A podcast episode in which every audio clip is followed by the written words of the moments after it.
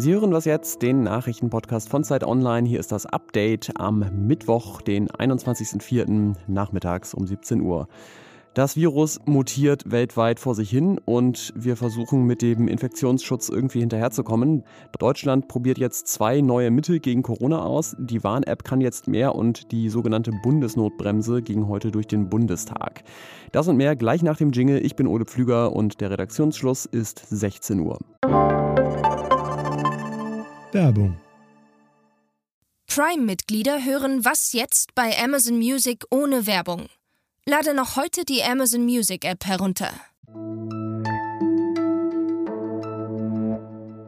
Hier spricht die Polizei Berlin. Diese Durchsage richtet sich an die nunmehr ehemaligen Versammlungsteilnehmenden.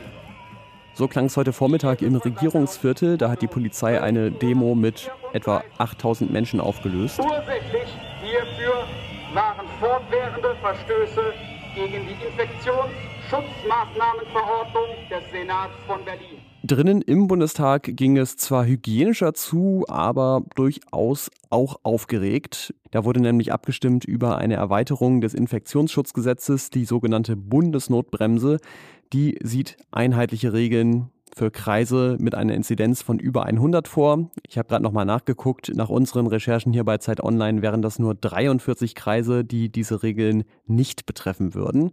Und diese Regeln lauten so, ab einer Inzidenz von 100 gilt eine Ausgangssperre von 22 bis 5 Uhr. Bis Mitternacht darf man allerdings trotzdem noch spazieren gehen, alleine oder alleine joggen. Private Treffen sind dann ohnehin nur noch für einen Haushalt und eine weitere Person erlaubt. Außerdem wäre ab einer Inzidenz von 150 nur noch Click and Collect erlaubt in großen Teilen des Einzelhandels und ab einer Inzidenz von 165 müsste der Präsenzunterricht in Schulen ausgesetzt werden.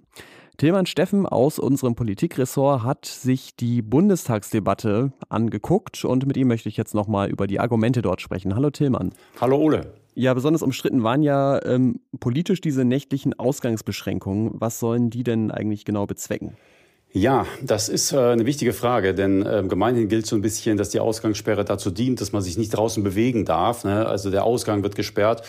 Das ist aber nicht die eigentliche Intention. Es geht den Gesetzgebern darum, zu verhindern, dass sich die Leute gegenseitig besuchen und dadurch in Innenräumen gegenseitig anstecken aus der Opposition äh, gab es ja unter anderem Kritik, dass das Gesetz nicht weit genug gehen würde und seinen Effekt äh, vielleicht auch verfehlt. Warum? Ja, äh, das ist die allgemeine Kritik vor allem aus der Linksfraktion gewesen, dass man es hätte schärfer und äh, früher machen müssen. Auch die Grünen argumentieren in diese Richtung. Im Grunde genommen bleiben die Forderungen aber auch allgemein.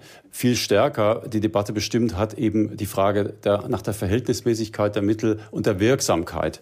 Die äh, größte oder konkreteste Kritik ist nach wie vor, ist es sinnvoll, die Regelung allein an der Inzidenz aufzuhängen oder sollte man nicht auch andere Faktoren mit einbeziehen in das Mix der Entscheidungen? Also zum Beispiel, wie stark ist das Gesundheitssystem ausgelastet? Wie viele Intensivbetten sind noch frei?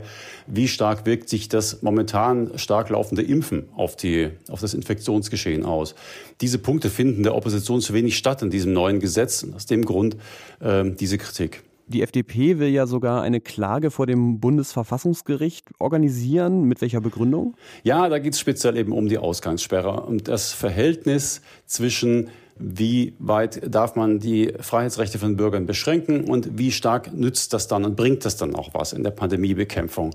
Ähm, dieses Verhältnis ist der FDP einfach nicht gewahrt und aus dem Grunde kündigt sie das an, jetzt Abgeordnete zu sammeln, die dann gemeinsam nach Karlsruhe ziehen. Ähm, aber man muss auch sehen, Fachleute, Juristen haben das ja auch unter anderem im Gesundheitsausschuss des Bundestages klar gesagt, dass es riskant ist, ähm, den Ausgang zu beschränken, die Freiheitsrechte so zu beschränken, um vielleicht ein paar Infektionen zu verhindern. Und ein letzter Punkt, selbst der wissenschaftliche Dienst des Bundestages hat gesagt, dass an der Verfassungskonformität dieser Ausgangssperre durchaus Zweifel angebracht sind. Ja, also ein Gesetz, das jetzt vielleicht beschlossen ist, aber wahrscheinlich noch weiter diskutiert werden wird. Danke dir, Tillmann. Gerne. Und genau wie das Infektionsschutzgesetz bekommt auch die Corona-Warn-App neue Funktionen. Seit heute kann nämlich äh, wer mit anderen Menschen einen Ort oder eine Veranstaltung besucht, dort per QR-Code einchecken und bekommt dann später automatisch eine Warnung, wenn sich herausstellt, dass dort auch eine infizierte Person war. Dazu natürlich gibt es viele Fragen. Jakob von Lindern hat die wichtigsten Antworten aufgeschrieben in einem Text und ähm, zwei will ich ihm jetzt auch nochmal stellen. Hallo Jakob. Hallo Ole. Wenn ich im Moment in meine App gucke, dann sehe ich da, dass gestern circa 5000 Leute gewarnt haben. Bei 25.000 gemeldeten Neuinfektionen ist das mm, ja besser als nichts, aber jetzt auch noch nicht gigantisch. Wie sehr könnten denn diese neuen Funktionen, könnte diese neue Funktion die Wirksamkeit der App verbessern? Dass möglichst viele Leute ihren positiven Test auch in der App hochladen, ist weiterhin der wichtigste Punkt. Damit fängt alles an. Das machen hoffentlich in Zukunft auch noch mehr. Die Warnungen, die die App dann ausgibt, könnten jetzt auch noch präziser werden. Der neu ist, du hast es schon gesagt, dass Menschen nicht nur dann gewarnt werden, die in der Nähe einer infizierten Person waren, sondern alle, die sich am gleichen Ort aufgehalten haben. Und das ist sinnvoll, weil wir ja wissen, dass gerade bei längeren Aufenthalten in geschlossenen Räumen durch Aerosole äh, großes Infektionsrisiko besteht. Das klingt für mich jetzt, was du gerade beschrieben hast, ja sehr nach der Funktionsweise der Luca-App, auf die jetzt ja einige Länder auch setzen wollen. Ist die dann damit überflüssig? Ziemlich sicher nicht. Im Endeffekt tun die Apps tatsächlich recht Ähnliches, aber im, zumindest im Hintergrund auf unterschiedliche Art.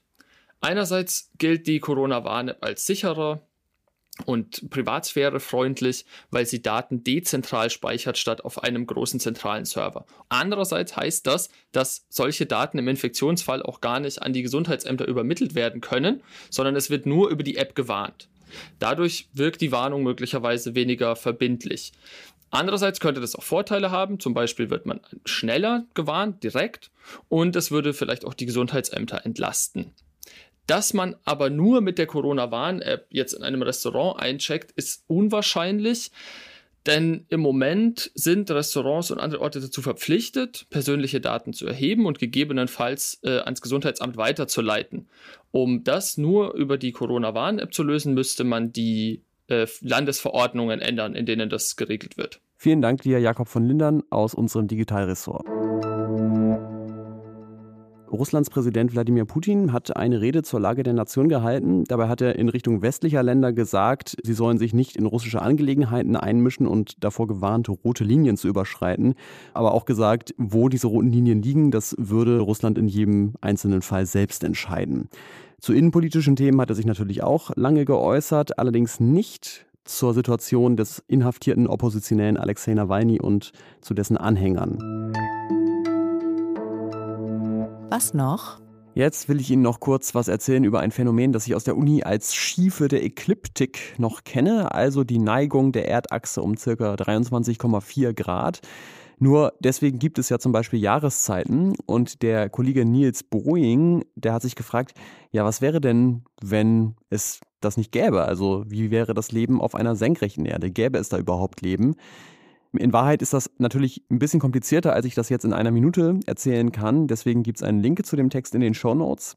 Ungefähr sähe es aber so aus. Am Äquator ähm, wäre möglicherweise noch mehr Dampfsauna als ohnehin schon. Also ein 2000 Kilometer breiter Streifen aus Regenwald. An den Rändern dann so ein ganz bisschen Savanne. Und dann gigantische Wüstengürtel, doppelt so breit wie die Sahara. Und wenn es überhaupt Menschen gäbe auf so einem Planeten, dann wahrscheinlich nur an einem ganz schmalen Streifen, so auf der Höhe des Mittelmeers, wo es sich ganz gut leben ließe. Aber ja, da könnten wir wahrscheinlich mit Mühe und Not Landwirtschaft betreiben, aber eher keine Millionenstädte bauen, Impfstoffe entwickeln oder Podcasts aufnehmen. Also danken wir an dieser Stelle der Ekliptik für ihre Schiefe und denken immer dran, wir brauchen den Winter, damit es einen Sommer gibt. Die Verabschiedung mache ich jetzt zusammen mit der Polizei Berlin. Diese, Diese Durchsage, Durchsage richtet sich an die nunmehr ehemaligen Podcast-Hörenden dieser Was jetzt Folge. Dieser Podcast wurde nach etwa zehn Minuten für aufgelöst erklärt. Morgen früh geht es bei Jannis Karmesin unter anderem um den US-Klimagipfel. Ich bin Ole Pflüger, danke fürs Zuhören. Mails können Sie schicken an wasjetzt.zeit.de. Tschüss und bis zum nächsten Mal.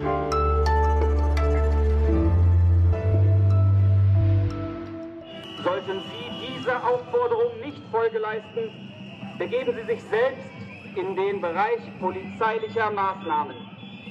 Ende der Durchsage.